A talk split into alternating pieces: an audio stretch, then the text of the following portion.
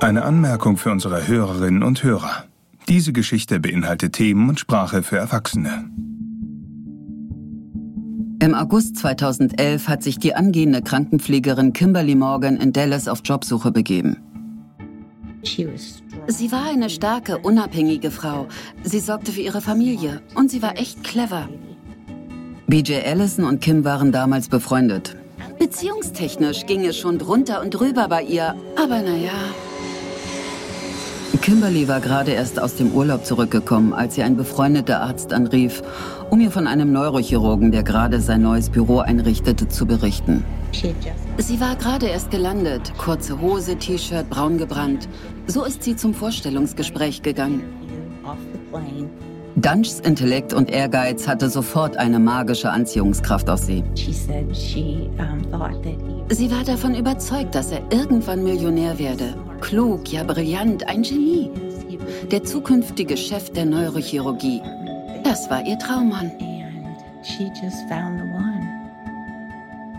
War sie sofort verliebt? Ja. Chris Dunch wohnte damals mit seiner schwangeren Freundin Wendy Young zusammen. Er hat natürlich alles daran gesetzt, die beiden Frauen voneinander fernzuhalten. Er hat zum Beispiel vor Kim behauptet, Wendy sei seine Sekretärin und ihr Ehemann würde schon ganz bald auch nach Dallas ziehen. Wendy hat er erzählt, dass Kim nur seine Assistentin sei, obwohl er schon nach kurzer Zeit mit ihr im Bett landete. Obwohl er mit Wendy zusammenwohnte, verschickte er regelmäßig ausschweifende, obszöne E-Mails an Kim, die wenig bis gar keinen Sinn ergaben. Hier eine Kostprobe. Da, wo ich herkomme, bin ich der absolute King. Ich habe jeden, der mich krumm angeschaut hat, platt gemacht. Natürlich alles im Verborgenen. Eine andere E-Mail hat er mitten in der Nacht verschickt. Der Betreff Ockhams Rasiermesser. Die Theorie, dass die einfachste Erklärung immer zugleich die wahrscheinlichste ist. Die gesamte E-Mail war über vier Seiten lang. Das reinste Wirrwarr ohne jeglichen roten Faden und irgendwo dazwischen stand Folgendes. Jeder, der mich kennt, hält mich für irgendetwas zwischen Gott, Einstein und dem Antichrist. Denn nur ich durchbreche alle Grenzen, als wäre das Ganze ein Spiel für mich, bei dem ich nie verliere. Ich bin bereit, den Pfad der Liebe, der Zuneigung, der Güte und der Geduld zu verlassen. Ab jetzt nur auf mich zu hören und ein kaltblütiger Mörder zu werden. Denn die traurige Wahrheit ist, dass ich noch schneller, noch besser werde und sie verdammt nochmal alle zu mir aufsehen werden, wenn ich sie emotional und mental auf eine Art manipuliere, die an Misshandlung grenzt. Ich kenne keinerlei Erbarmen und jeder, der mir dabei in die Quere kommt, landet direkt in der Hölle.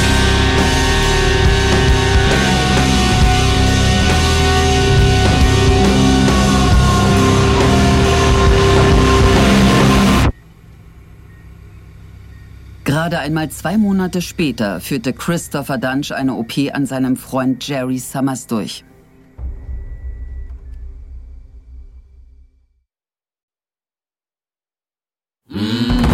Mein Name ist Daniela Tour und das ist Dr. Tod von Wandery.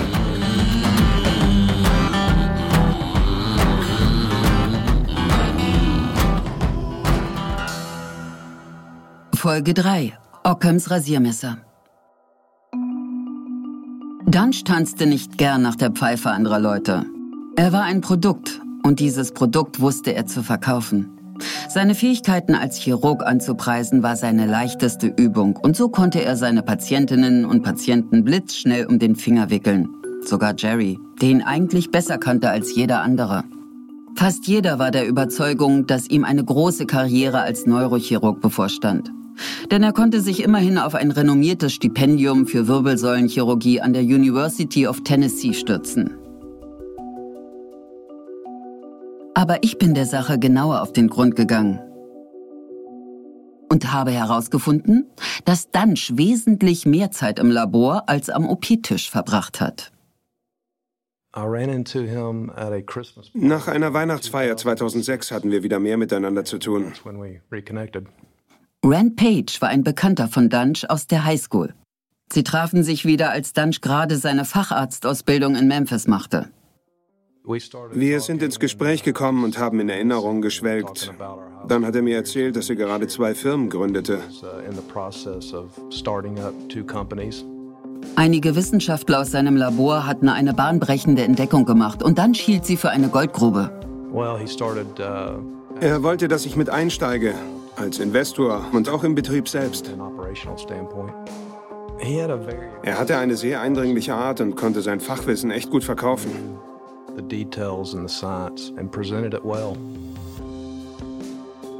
Das Forschungsteam hatte gesunde Bandscheibenzellen extrahiert und diese dann abgenutzten Bandscheiben injiziert, quasi als Ersatzteile, die das Gewebe verjüngen sollten. Um Rückenschmerzen letztendlich auch ohne OP lindern zu können. Mit der neuen IDCT-Behandlung könnten geschädigte Bandscheiben mithilfe einer injizierbaren allogenen Zelltherapie wieder funktionsfähig gemacht werden. Die neue Methode wird gerade in klinischen Studien getestet. Dunch gründete ein Unternehmen namens Discgenics und begab sich auf Investorensuche. Bei Rand Page wurde er fündig. Und auch bei Kevin Foley, seinem ehemaligen Vorgesetzten. Aber es dauerte nicht lange, bis seinen Geschäftspartnern klar wurde, dass dieser Mann für eine langfristige Partnerschaft ungeeignet war. Bei Geschäftsessen kippte er sich mehrere Dutzend Drinks innerhalb einer Stunde rein. War er nur bei solchen Veranstaltungen betrunken oder auch mal zwischendurch? Naja, besonders auffällig war es morgens, wenn er schon zum Frühstück Wodka O getrunken hat.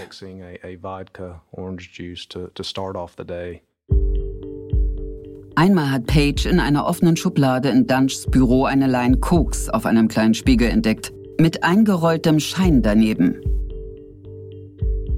Ich habe mich einige Male mit Rand Page unterhalten und ich hatte den Eindruck, dass er ein hyperkorrekter Typ war, der nicht mal Fastfood ist.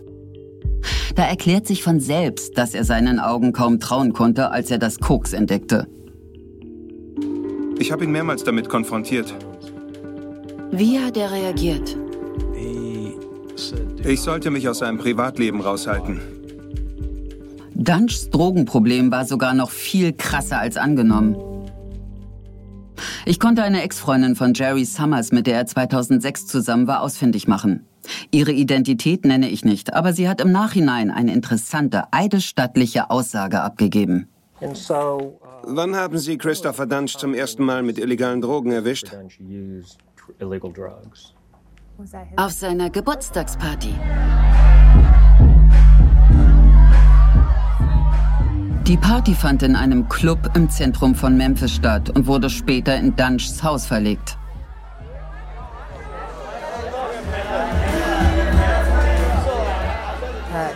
Es gab LSD und Koks. Auf der Party war auch eine Bulldogge und der Hund hätte ganz leicht an die Drogen rankommen können.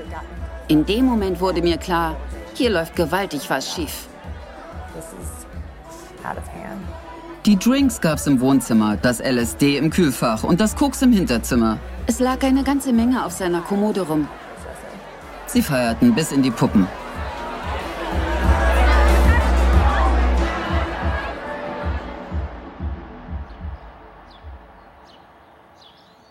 Am nächsten Morgen musste Dunch zu seiner Schicht in der Klinik antreten. Die meisten sind nach so einer durchzechten Nacht zu gar nichts mehr in der Lage und melden sich krank. Es hat mich überrascht, dass Chris überhaupt kein Problem damit zu haben schien, am nächsten Morgen zur Arbeit zu müssen.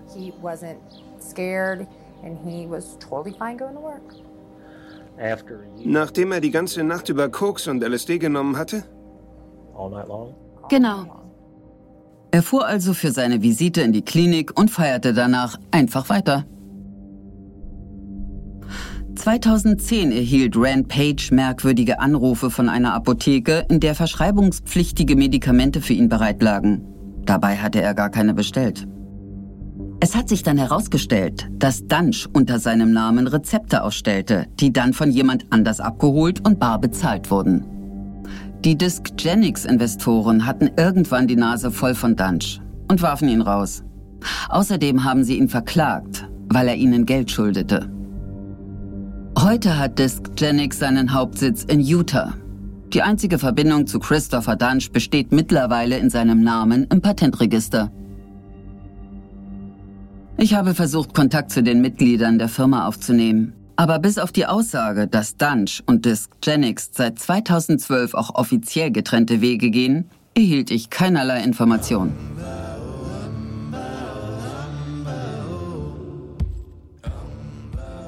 Rand Page geht davon aus, dass Dunch sich mit Discgenics finanziell absichern wollte und gar nicht so sehr auf seine Karriere als Arzt ich gebaut glaube, er hatte. wollte gar kein Chirurg werden. Eine Karriere als Neurochirurg war also nur sein Plan B. Als seine eigentliche Einnahmequelle dann wegfiel, blieb ihm nur noch die medizinische Laufbahn, um sich zu finanzieren. Aber als Neurochirurg verdient man ja zum Glück mehr als ordentlich. Und auch die Kliniken profitieren davon. Dunchs Zukunft war also auch ohne Discgenics nicht gerade perspektivlos.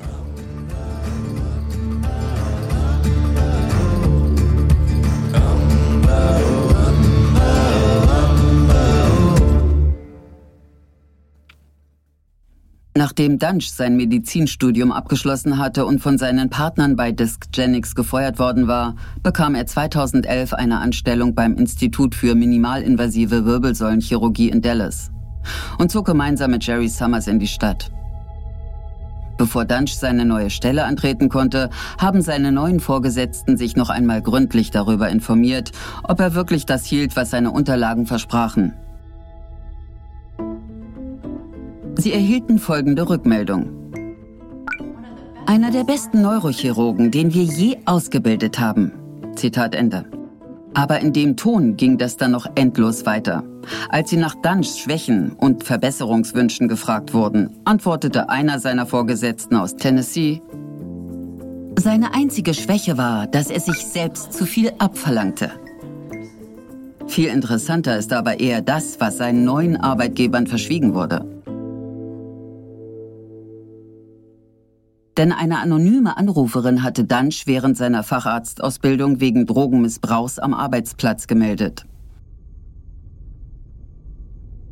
Der Chefarzt der Neurochirurgie Dr. Frederick Boop hat Dr. Henderson dann später von diesem Vorfall erzählt. Ich wurde von der Klinikverwaltung angerufen und die teilten mir mit, dass sich jemand gemeldet hätte, um uns über Dr. Dunchs Drogenkonsum vor seinen OPs aufzuklären. Dunch sollte eine Urinprobe abgeben, aber er tauchte kurz davor für mehrere Tage ab. Er musste daraufhin an einem Programm für Ärzte mit Drogenproblemen teilnehmen. Aber im Jahr 2010 schien Bub dieser Zwischenfall wohl entfallen zu sein und er schrieb, Niemand arbeitet härter und niemand ist ambitionierter. Auch in weiteren Empfehlungsschreiben verlor keiner ein Wort über diesen Vorfall. Seine Fähigkeiten wurden durchgehend mit ausgezeichnet oder gut bewertet, mit einer Ausnahme. Einer seiner Vorgesetzten bewertete Dunchs zwischenmenschliche Fähigkeiten als lediglich durchschnittlich.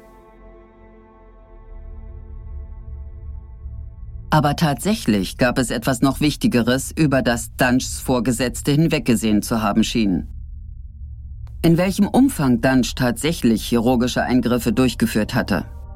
Ein Staatsanwalt erwirkte schließlich, die Akten aller Ausbildungskrankenhäuser, an denen Dunch je angestellt war, einzusehen. Ich konnte mit dem Chirurgen Dr. Robert Henderson darüber sprechen. Wie viele OPs haben Sie während Ihrer Ausbildung zum Facharzt ungefähr durchgeführt oder dabei assistiert? Um die 2500. The records indicate Dr. Dunch soll während seiner Ausbildung weniger als 100 Operationen durchgeführt haben. Was halten Sie davon? what do you think about that? I, I mean, Das, äh, I'd say that. das muss ein Irrtum sein. I'd say that has to be a mistake. Definitiv. Selbst 1000 wären noch weniger als nötig. Es waren weniger als 100. Ich bin entgeistert. Ja, geradezu fassungslos. I'm in total disbelief. Wenn das stimmt, hätte er nie seinen Abschluss machen dürfen.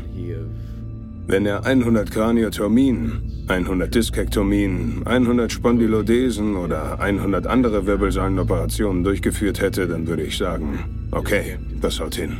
and he did a hundred fusions and he did a hundred other types of procedures, then I would say, well, that's adequate.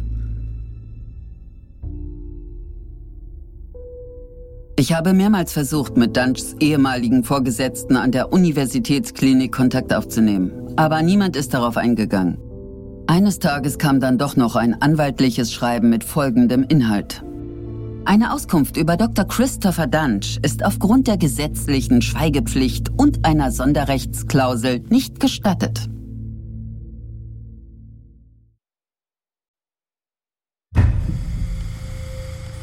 Frisch in Dallas angekommen, konzentrierte sich Dunch erstmal darauf, seine Praxis aufzubauen. Und natürlich auf die geheimen Treffen mit Kimberly Morgan hinter verschlossenen Bürotüren. Die beiden trafen sich nur selten in der Öffentlichkeit. Aber nach Dienstschluss schliefen sie regelmäßig miteinander.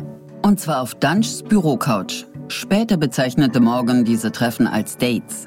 Wieso bezeichnen Sie das als Date? Weil keine anderen Kollegen dabei waren. Sowas nenne ich ein Date.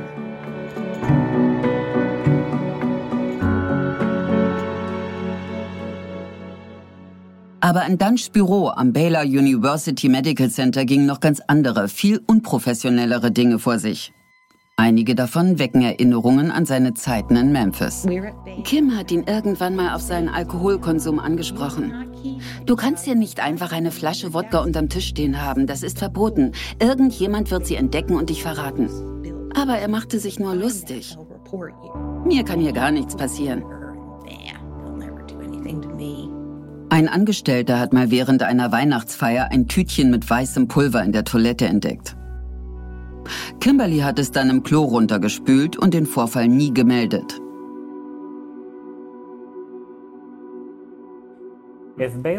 Hätte es eine klare Regelung bezüglich der Meldung solcher Vorfälle gegeben, hätten Sie sich daran gehalten? Das war? Jim Juratz, ein Anwalt aus Dallas. Zu 100 Prozent.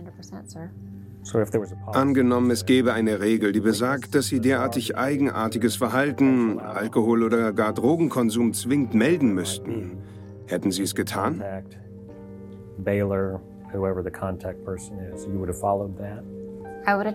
Ich hätte jegliche illegale Machenschaft gemeldet, vor allem wenn dabei den Patienten oder dem Personal geschadet worden wäre. Also alles, was mir seltsam vorgekommen wäre.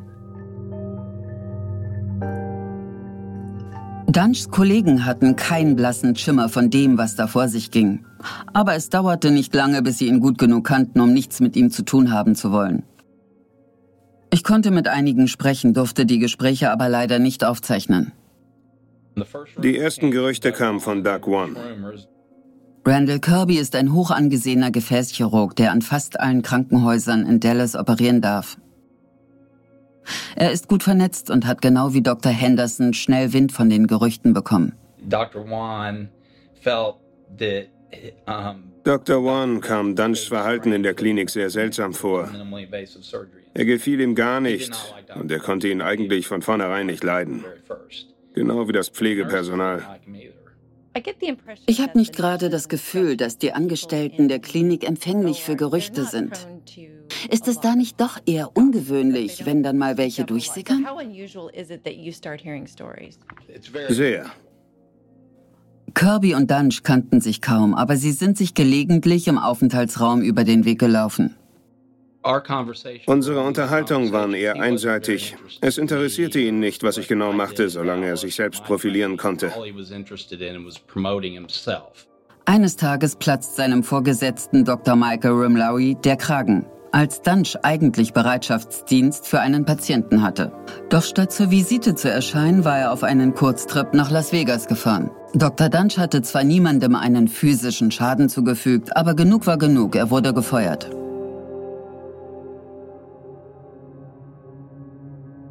Ihn konnte aber niemand davon abhalten, eine eigene Praxis zu eröffnen oder in der Baylor Klinik weiterzuarbeiten. We felt it was kind of unusual that Dr. Rimlawi Es kam uns komisch vor, dass Dr. Rimlawi Dunch gefeuert hatte, er aber unter irgendwelchen speziellen Reglements weiter für die Baylor Klinik arbeiten durfte. Man hätte ja zumindest davon ausgehen können, dass die Klinikverwaltung mal bei Rimlawi nachhakt, aber nein. Schon kurz darauf konnte sich Dr. Kirby selbst von Dunchs chirurgischen Fähigkeiten überzeugen.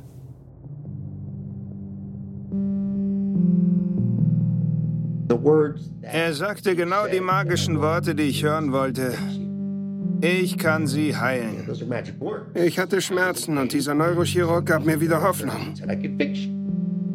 Dr. Dunch operierte Barry Morgloff im Jahr 2012.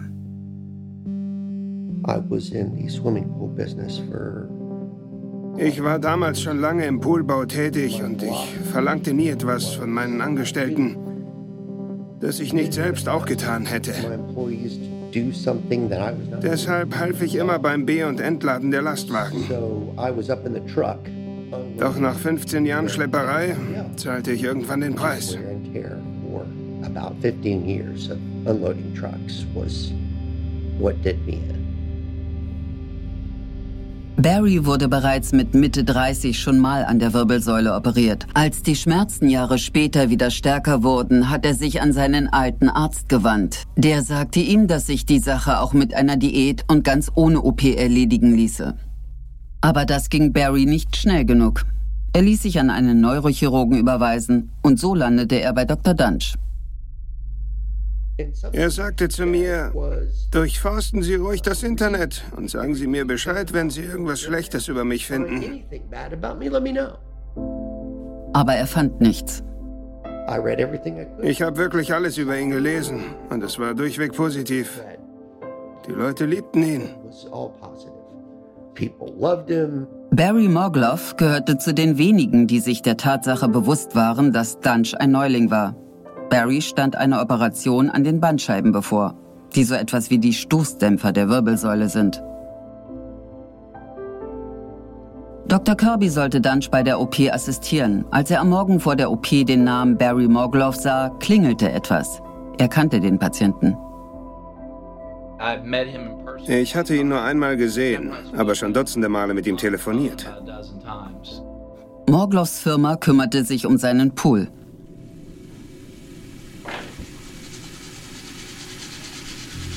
Kirby und Dunch lernten sich bei den OP-Vorbereitungen kennen. Er hat immer wieder behauptet, dass die Wirbelsäulenchirurgie in Dallas nichts tauge und er sich der Sache mal annehmen würde.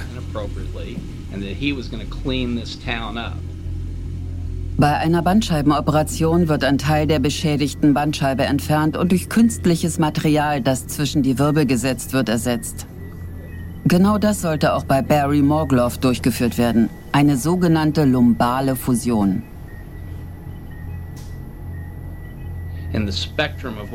Diese Operation zählt unter den Neurochirurgen zur absoluten Routine. Normalerweise wird der beschädigte Teil der Bandscheibe mit einem Skalpell herausgeschnitten. Nicht so bei Dr. Dunch. Er benutzte eine Knochenzange und versuchte damit die Bandscheibe herauszuziehen. Das ist theoretisch möglich, aber man muss sich dazu durch die Wirbel an der Bandscheibe graben und das kann zu heftigen Blutungen führen. Anders gesagt, er meißelte an der Wirbelsäule herum. Ich sagte zu ihm, wir müssen langsamer vorgehen, es blutet zu stark. Das Ganze muss langsam mit einem richtigen Skalpell gemacht werden. Ich bot sogar an, es selbst zu machen und meinte, soll ich von hier an übernehmen? Er hat sofort abgelehnt. Nein, ich habe das schon tausendmal gemacht. Und dann schmiss er mich aus dem OP-Saal. Kirby hatte das Gerede über Dunchs mangelnde Fähigkeiten schon oft gehört, doch jetzt sah er es mit eigenen Augen.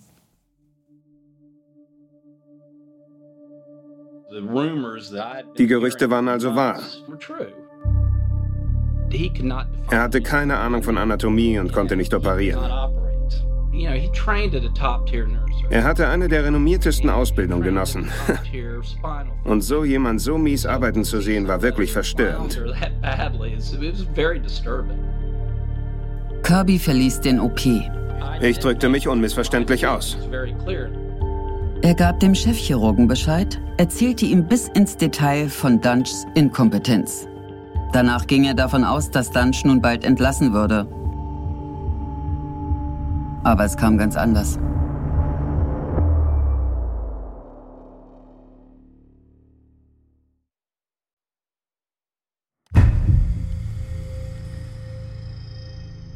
Als er aus der Narkose erwachte, war Barry Morgloff sofort klar, dass etwas nicht Boca. stimmte. Als ich aufwachte, war ich wie gerädert. Ich hatte noch nie so starke Schmerzen gehabt. Dunch verschrieb ihm jede Menge Schmerzmittel.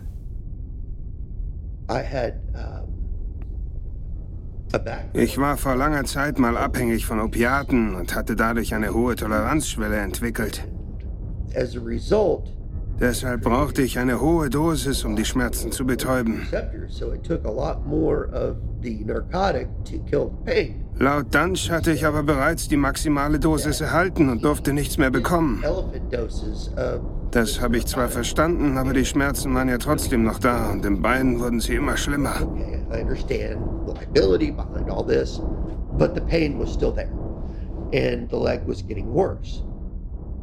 Noch vor Barry Morglows OP hatte Dunch einen Mann namens Lee Passmore operiert.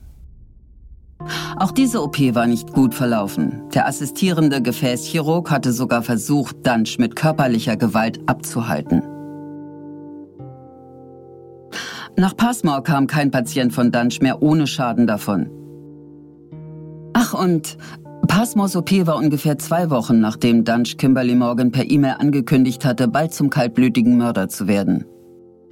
Es waren also schon mehrere OPs schiefgelaufen, bevor Dunch Hand an seinen Freund Jerry Summers legen konnte.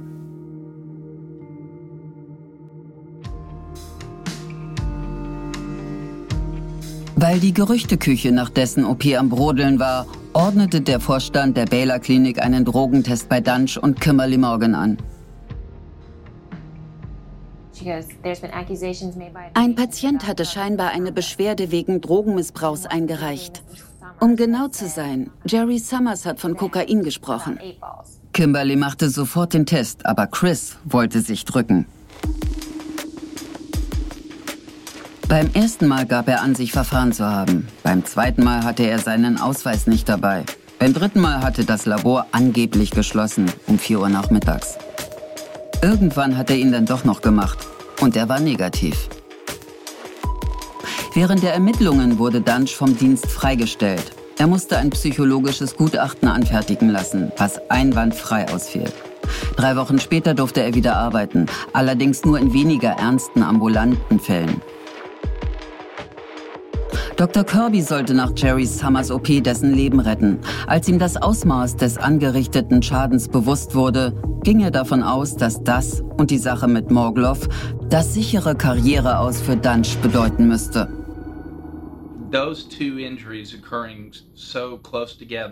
Zwei derartige Patientenschädigungen kurz hintereinander sind ein Karrierekiller. Er hat Summers komplette obere Wirbelsäule destabilisiert und ihn nahezu enthauptet.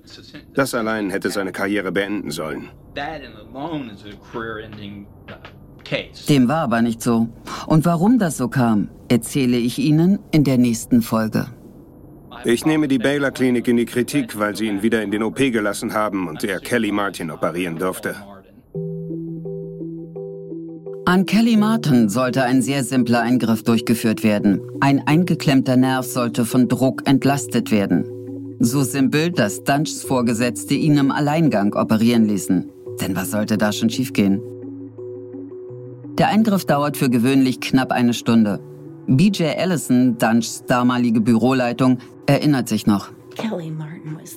Kelly Martin, war wirklich nett. Bei ihrer Diagnose waren wir besonders sorgfältig und hielten mit Rheumatologen und anderen Spezialisten Rücksprache. Kelly war Grundschullehrerin und hatte multiple Sklerose. Sie war die Dachbodenleiter heruntergefallen, als sie gerade die Weihnachtsdekoration runterholen wollte. Nach ihrem Sturz litt sie unter starken Rückenschmerzen und musste in ihrem Job durchgehend auf den Beinen stehen. Als sie dann operiert wurde, verstrich erst eine Stunde, dann zwei und dann drei. Irgendwann fiel plötzlich ihr Blutdruck ab und sie bekam Herzrasen.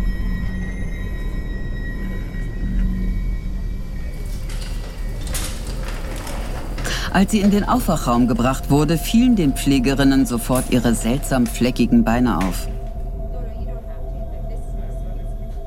Nachdem die Narkose nachgelassen hatte, klagte sie über starke Schmerzen. Sie schlug und verletzte ihre Oberschenkel so stark, dass sie wieder betäubt werden musste. Dr. Dunch teilte Kellys Familie mit, dass es zwar Komplikationen gegeben hätte, aber im Großen und Ganzen alles okay gelaufen sei. Das war eine Lüge. Kim called me from the OR and she was Irgendwann rief mich dann Kim an. Sie war völlig außer sich und meinte, oh BJ, sie ist tot. Und ich nur so, was? Sie ist tot.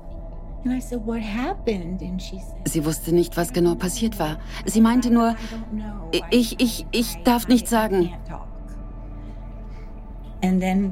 Angeblich hatte Kelly eine allergische Reaktion auf eines der Betäubungsmittel und war deshalb gestorben. anesthesia, and that was why she died. Auch das war eine Lüge. Die Autopsie hat später gezeigt, dass Dunch eine ihrer Hauptschlagadern in der Nähe des Rückenmarks punktiert hat und Kelly Martin innerlich verblutet ist. Sie ist ganz langsam im Aufwachraum verblutet und keiner hat es mitbekommen. Das war noch bevor Dunch im Dallas Medical Center anfing.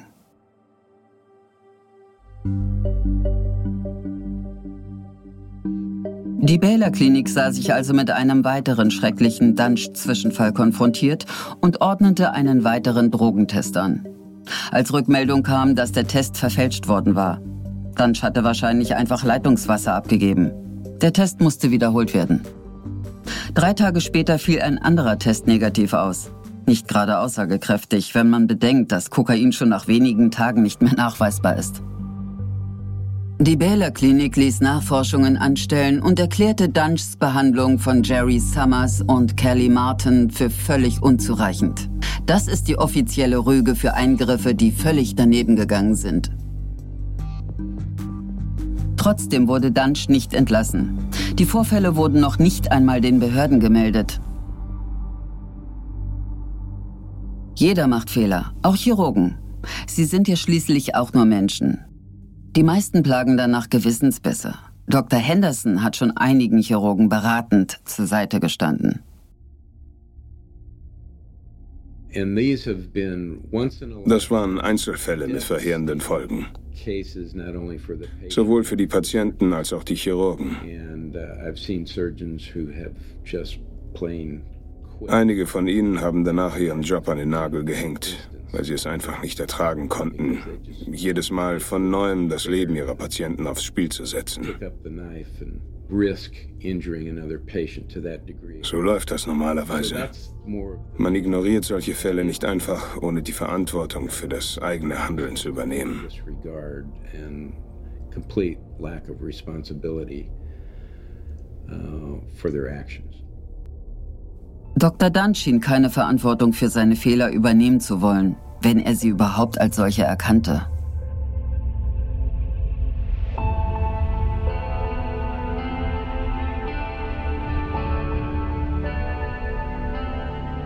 Nachdem Barry Morgloff aus dem Krankenhaus entlassen worden war, ließen die Schmerzen nicht nach. Als er einige Wochen später Dr. Dunch erneut aufsuchte, war der gerade mit seinem Büro umgezogen. Thought it was strange. Es kam mir seltsam vor, dass er von dieser riesigen Klinik in ein kleineres Gebäude umgezogen war. of his own, so Er hatte sein Büro mit Fensterfront gegen ein kleineres Büro in einem Bürokomplex getauscht. Aber ich ging davon aus, dass er das Gebäude ganz gekauft hatte. Keine Ahnung. The building himself, I didn't really know. So during Als ich ihm beim Nachsorgetermin auf meine Schmerzen ansprach, sagte er, and he said, "Well, this das ist etwas anderes. Wir müssen noch mal ein MRT machen. other MRI." Mit meiner Arbeit hat das rein gar nichts zu tun. Morgloff schluckte seinen Stolz herunter und wandte sich an den Chirurgen, der ihm zu mehr Sport und einer Diät geraten hatte. Von ihm hat er dann erfahren, dass sich durch Dunchs Stümperei Knochensplitter abgelöst hatten, die nun auf eine Nervenwurzel drückten. Je weiter die innerliche Narbenbildung an diesen Stellen fortschreitet, desto schlechter kann Barry seine linke Körperhälfte benutzen. Und jetzt kann ihn niemand mehr heilen. Ich habe eine achtjährige Tochter. Damals war sie gerade mal eins oder zwei. Sie kennt mich quasi nur krank. Es ist hart für mich, dass ich ihr nicht beibringen kann, wie man Fahrrad fährt, weil ich nicht neben ihr herlaufen kann, während sie es versucht. Wir können nicht mal zusammen Fußball spielen. Ich werde nie ihr Coach sein. Es gibt so vieles, das ich nicht mehr machen kann. Just, there's so many things I, I can't do.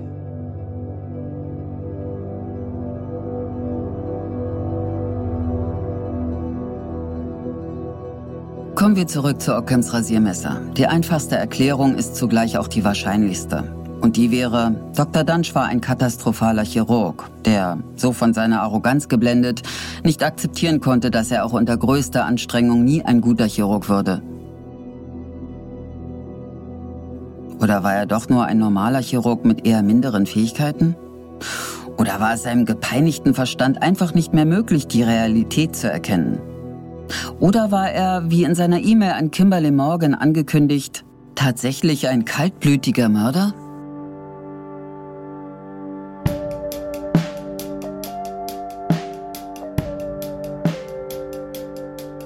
Kimberly wurde später zu dieser E-Mail befragt. Legt diese E-Mail nicht nahe, dass Dunch nicht bei Sinnen war und keine Wirbelsäulen-OPs hätte durchführen sollen? Ich habe nicht genügend Erfahrung, um das beurteilen zu können. Sie war seit seiner Praxiseröffnung durchgehend an Dunchs Seite gewesen. Nach Kelly Martins Tod hat sie gekündigt. Er war geisteskrank. Sie wollte nichts mehr mit ihm zu tun haben. Sie hatte lang genug zu ihm gehalten.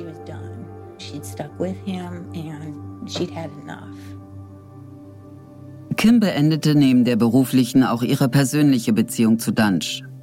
Die Baylor Klinik tat es ihr gleich und entzog ihm die Operationserlaubnis. Damit hatte die Klinik zwar ein Problem weniger, aber jemand anderes dafür eins mehr. Dr. Henderson und Dr. Kirby ließen nicht locker. Es gab einige Kollegen hier in Dallas, die sich an die texanische Ärztekammer wandten. Wir haben hier ein ernstzunehmendes Problem. Dieser Neurochirurg kann nicht operieren. Aber er will es auch gar nicht können. Er schien das ja tatsächlich mit Absicht zu machen. Mehr dazu in der nächsten Folge von Dr. Tod. Das war Wanderys dritter von sechs Teilen von Dr. Tod.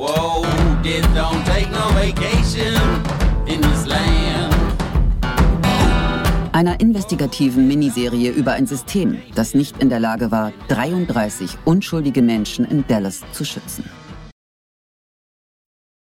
Dr. Tod wurde ursprünglich von Laura Beale recherchiert, geschrieben und moderiert. Mein Name ist Daniela Tour. Übersetzung Elisa Eisert. Sounddesign Jeff Schmidt. Jonathan Hirsch ist der Story Consultant. Der stellvertretende Produzent ist Pallavi Kotemasu. George Lavender, Marshall Louis und Hernan Lopez sind die leitenden Produzenten von Wandering.